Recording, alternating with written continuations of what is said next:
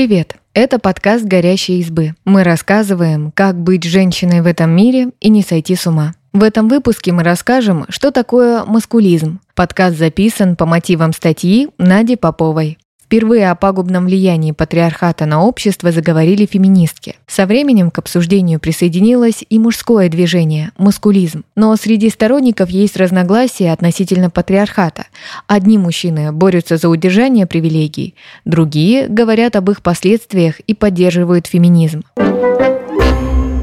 Что такое маскулизм? В самом широком смысле маскулизм – это движение за права мужчин, но внутри есть много идеологий и течений. Например, к маскулизму можно отнести и признанную экстремистской организацию «Мужское государство» и профем-активистов. В работе «12 лекций по гендерной социологии» исследовательницы Анна Тёмкина и Елена Здравомыслова пишут, что мужские движения появились как реакция на вторую волну феминизма в 60-х годах. Их можно разделить на феминистские, антифеминистские и те, которые не связывают свое появление и идеологию с женским движением. Один из первых исследователей маскулинности, Майкл Месснер, выделял четыре направления мужских движений мифопоэтические и христианские движения. Сторонники отстаивают традиционную мужественность, борются против присваивания мужчинам права на эмоции, слезы, инфантильность, ностальгируют по эпохе рыцарства и патриархальной семье. Движение эмансипации и движение за права мужчин. Сторонники говорят о давлении патриархата на мужчин, гиперответственность, высокие стандарты для мужчин. Некоторые рассматривают мужчину как жертву порнографии, проституции, обвинений в домогательствах. Такую риторику часто сопровождают антифеминистские лозунги. Профеминистские мужские движения. Представители описывают мужские привилегии и сопротивляются им. Они создают группы мужчин против насилия, сексизма и других проблем, которые затрагивают феминистки. Движение меньшинств и политика идентичности. Представители фокусируются на проблемах мужчин, которые относятся к расовым, сексуальным и другим меньшинствам. Оксфордский словарь добавляет путаницы в термин. Он определяет слова «маскулизм» и «маскулинизм» как синонимы, мужской аналог феминизма. Мускулисты отвергают идею патриархата. Они утверждают, что до феминизма большинство мужчин были такими же бесправными, как и большинство женщин. По их мнению, в постфеминистскую эпоху мужчины находятся в худшем положении из-за упора на права женщин. Маскулизм отражает разные идеи – от равных прав для мужчин до полной отмены прав женщин. Но некоторые исследователи предлагают различать эти термины. К примеру, Джорджия Дуэрст-Лахти говорит, маскулизм – это движение за гендерное равенство, маскулинизм – движение, которое поддерживает патриархат. Представители второго часто придерживаются сексистских, ксенофобных и гомофобных взглядов. Далее мы рассказываем о маскулизме, близком к профем-движению. Его сторонники акцентируют внимание на проблемах мужчин в патриархате. При этом они не преуменьшают борьбу феминисток и не уничижают женщин. История термина. Впервые о проблемах мужчин в патриархате заговорила феминистка Шарлотта Перкинс Гилман. В книге 1903 года «Дом, его работа и влияние» она описала, как устройство, при котором женщина принадлежит дому, влияет и на женщину, и на мужчину. Если коротко, то такая диспропорция невыгодна никому, несмотря на всеобщее заблуждение, что это семейная идиллия. Исследовательница полагала, что эмансипация женщин только улучшит жизнь их близких мужчин и всего общества. Спустя 11 лет Шарлотта Перкинс Гилман высказала свои взгляды в лекциях «Исследования маскулинизма». Считается, что тогда термин применили впервые. Само движение появилось в 60-х годах. В 70-х возникали группы роста сознания мужчин. На собраниях они делились проблемами, связанными с полом. Например, многих волновал вопрос опеки над детьми. Закон предпочитал и до сих пор предпочитает оставлять ребенка с матерью. В 1975 году в США состоялась конференция «Мужчины и маскулинность». Участники обсуждали, как меняется маскулинность в мире, где происходит гендерная революция. Там же в 1985 году возникла Национальная организация меняющихся мужчин. Участники придерживались антисексистских, антирасистских и антигомофобных взглядов. Прогрессивные мужчины критиковали патриархат и его последствия, от которого страдали и мужчины, и женщины. Примеры того, с чем борются маскулисты. Гегемонная маскулинность – это механизм, благодаря которому доминирующая группа мужчин, белые, цисгендерные, гетеросексуальные, поддерживают свою власть над женщинами и мужчинами, которые не соответствуют настоящей маскулинности.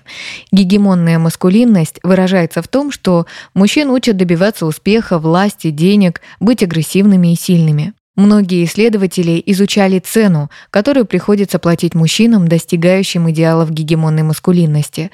Выяснилось, что если мужчина стремится к ним, у него уменьшается продолжительность жизни и ухудшается здоровье. Такой исход связывают с тем, что, добиваясь гегемонной маскулинности, мужчина постоянно сталкивается со стрессом, но он не может обратиться за помощью, потому что может показаться слабым. От гегемонной маскулинности все чаще отказываются знаменитости, создавая новые примеры для подражания. Например, Фрэнк Оушен, Тимоти Шаломе, Эзра Миллер. Они показывают через моду, кино и музыку, что быть нежным, чувственным, ярким не стыдно для мужчины. Иконой новой маскулинности считается Гарри Стайлз, который в интервью Teen Vogue сказал следующее. Требуется много мужественности, чтобы быть уязвимым и позволять себе быть женственным. Мне с этим очень комфортно. Именно право на уязвимость и самобытность, которая может сочетать и мужские, и женские атрибуты, отстаивает часть маскулистов. Подавление эмоций. Британский социолог Виктор Зайдлер один из первых обратил внимание на то, как патриархат запрещает мужчинам быть эмоциональными. Гегемонная маскулинность диктует скрывать эмоции и чувства, потому что их отождествляют с женственностью. В рамках патриархата женственность равна слабости, которая неприемлема для так называемых настоящих мужиков. Зайдлер также предполагал, что из-за гегемонной маскулинности мужчины не только подавляют эмоции, но также не учатся говорить о них, признавать и справляться с ними. В результате они выражают их через агрессивные и насильственные формы. Мужчины реже женщин обращаются за помощью в случаях депрессии и тревожных расстройств. Согласно исследованию австралийских мужчин, надежда только на себя, качество, которое требует гегемонная маскулинность, повышает риск суицидальных мыслей у мужчин. Недостаточно вовлечения мужчин в родительство и домашнее хозяйство. В конце 80-х исследователи отмечали, что мужчина, который включен в домашнее хозяйство, скорее исключение, чем правило. Но 20 лет спустя заметили положительную тенденцию. Все больше мужчин стали ориентироваться на партнерский союз и воспитание детей наравне с женой. Согласно опросам Фонда «Общественное мнение», в России с 2011 года семьи все чаще переходят на равное распределение домашних обязанностей между мужчиной и женщиной. Но пока что данные все равно свидетельствуют о том, что мужчины менее вовлечены в домашнее хозяйство и в Европе, и в США, и в России. Социолог Анна Авдеева пишет, что мужчины в среднем больше зарабатывают, поэтому женщина чаще уходит в декрет, чтобы семья не теряла основной доход. Кроме того, действуют гендерные стереотипы.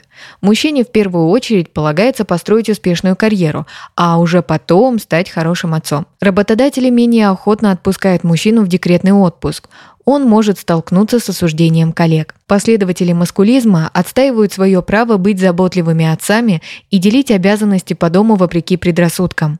Они создают движения, которые защищают интересы отцов. Чаще всего в такие группы вступают родители, которые лишились опеки над детьми в суде. Исследование 2012 года показало, что некоторые мужчины присоединяются к движению не за тем, чтобы восстановить контакт с ребенком, а чтобы вернуть контроль над бывшей семьей. Для защиты женщин и их детей законодательство многих стран предпочитают отдавать опеку матерям. Например, в Греции отцу практически невозможно получить даже совместную опеку после развода. Но не все браки заканчиваются по вине мужчины. Некоторые из них в итоге сталкиваются с несправедливостью. Например, в издании The Guardian герой рассказал, что может видеть детей всего 8 дней в месяц, хотя развелся с женой из-за ее измены. В этой же статье основатель юридической фирмы для защиты прав отцов говорит, что патриархальные стереотипы о заботливой матери и мужчине-добытчике приводят к подобным сексистским семейным законам. Домашнее насилие. Некоторые активисты присоединяются к борьбе против домашнего насилия над женщинами. Например, канадская организация White Ribbon освещает проблему для мужчин с 1991 года.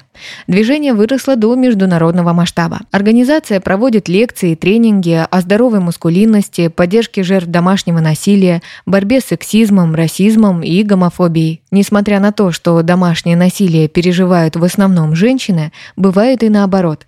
Иногда мускулисты утверждают, что домашнее насилие гендерно симметрично, то есть мужчины оказываются жертвами так же часто, как и женщины, хотя официальная статистика говорит об обратном. Некоторые инициативы поднимают проблему домашнего насилия в отношении мужчин, не отвергая масштабы этой проблемы для женщин. Например, в России открылся кризисный центр для мужчин двоеточие, а проект «Ты не одна» запустил горячую линию для пострадавших мужчин. Спасибо, что послушали этот выпуск. Подписывайтесь на наш подкаст, пишите в комментариях о своих впечатлениях и делитесь ссылкой с друзьями. Пока!